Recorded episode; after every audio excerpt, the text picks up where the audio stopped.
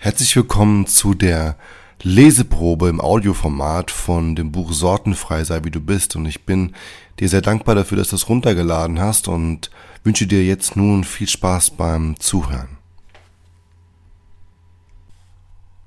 Akzeptiere dein Anderssein. Ist es nicht so, dass wir Menschen einfach nur unser Leben leben möchten, so wie wir es uns vorstellen? Wir glauben jedoch durch die Diversität in unserem unmittelbaren Umfeld mit unserem Blick auf die eigene Zukunft abgelenkt zu werden. Denn offensichtliche Unterschiede wie das Aussehen, der Körperbau, der Look und Style, die Sprache und Dialekte und dem nach außen gerichtetem Glauben und die sexuelle Ausrichtung werden von unserer eigenen Sicht auf die Welt als identitätsgebend bewertet. Dadurch dass diese Unterschiede vorhanden sind, fangen wir an, uns unser Sein, unser Leben mit denen der anderen zu vergleichen und zu bewerten. Dabei fokussieren wir uns eher auf die Menschen, die bereits das haben, was wir gerne hätten, statt die Menschen zu sehen oder sehen zu wollen, die weniger haben als wir. Ich orientiere mich gleichermaßen an den Menschen, die mit weniger auskommen müssen als ich, denn sie inspirieren mich. Sie, die ich kennenlernen durfte, führen oft ein erfüllteres und glücklicheres Leben, weil sie sich bewusst von den äußeren Einflüssen abgrenzen. Worauf bist du ausgerichtet und was gibt dir die Energie, du selbst zu werden, zu sein, zu bleiben? Welche Realität lebst du? Wie sah meine Realität früher aus? Ich konnte schnell von etwas begeistert und überzeugt werden, gerade dann, wenn ein anderer bereits mit etwas aufwarten konnte, was ich auch gern gehabt hätte. Machte sich in mir ein hässliches Gefühl breit, Neid. Eine spezielle Frage tauchte dann unmittelbar auf. Wie bekomme ich das, was der andere hat, am schnellsten auch? Verzicht war ein Fremdwort für mich. Natürlich ist mir klar, dass ein Mensch wachsen will und dass die Natur das auch so vorgesehen hat. Was genau meine ich aber damit? Wird Wachstum heute nicht künstlich erzeugt? Das Gefühl, etwas haben zu wollen, was mir Sinn geben soll, persönlich und auch praktisch im Leben und überhaupt, um leben zu können?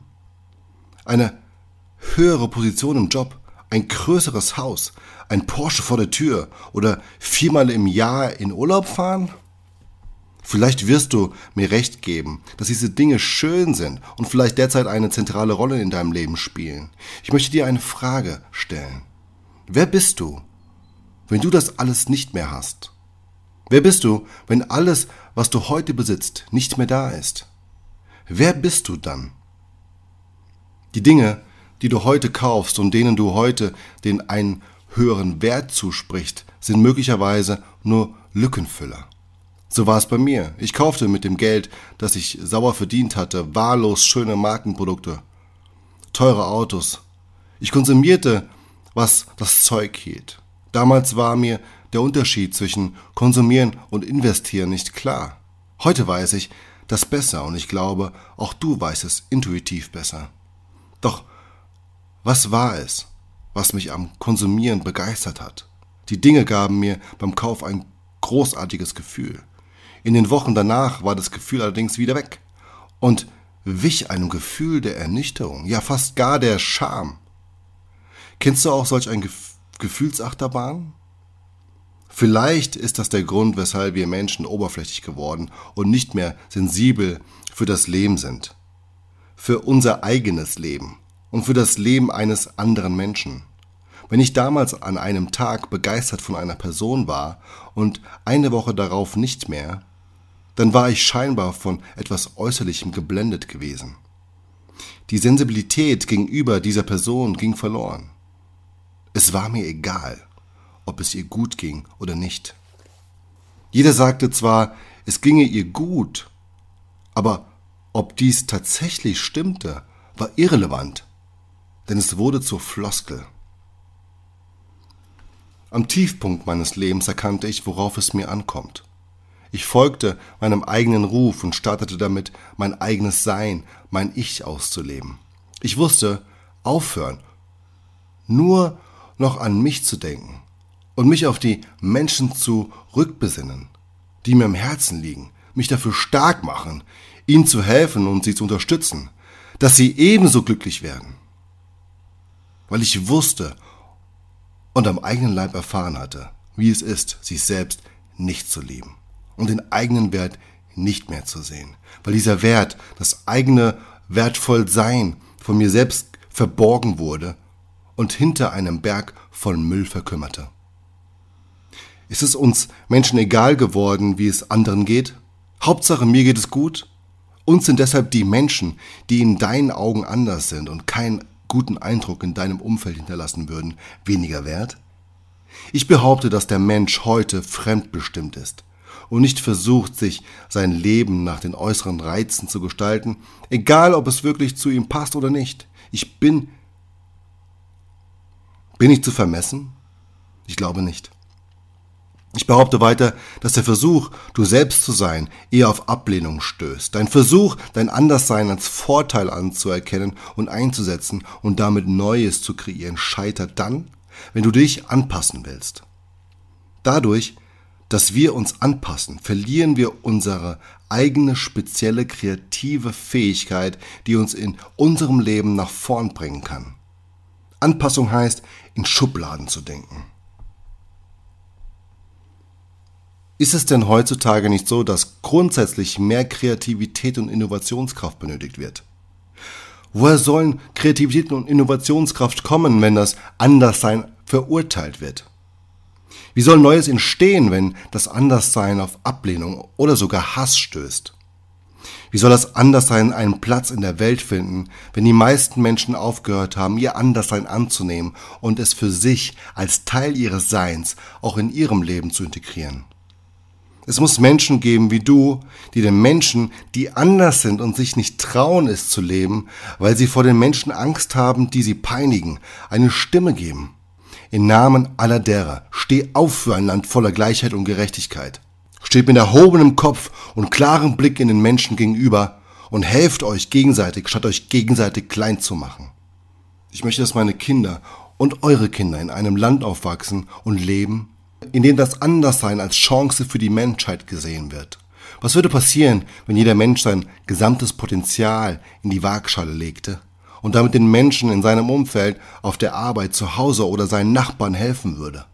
Dass auch sie zu sich und ihren tieferen inneren Wurzeln finden und sie dadurch ebenfalls die Chance sehen, im besten Sinne zu wachsen.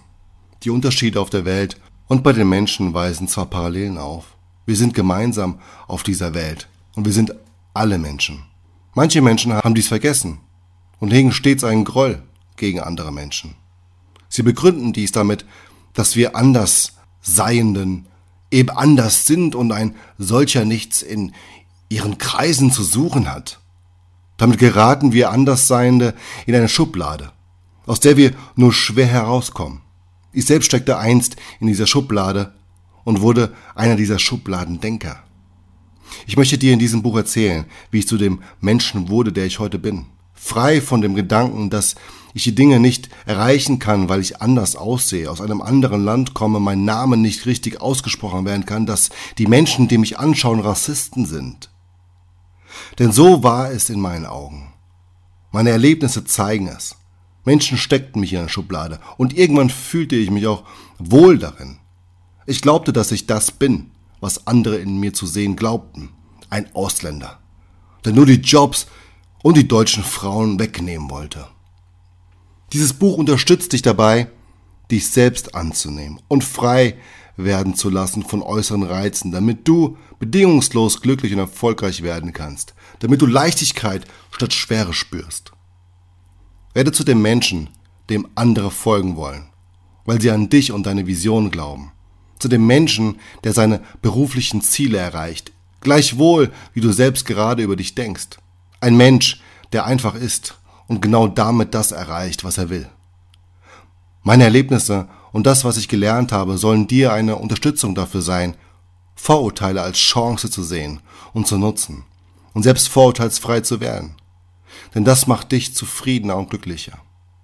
Was glaubst du?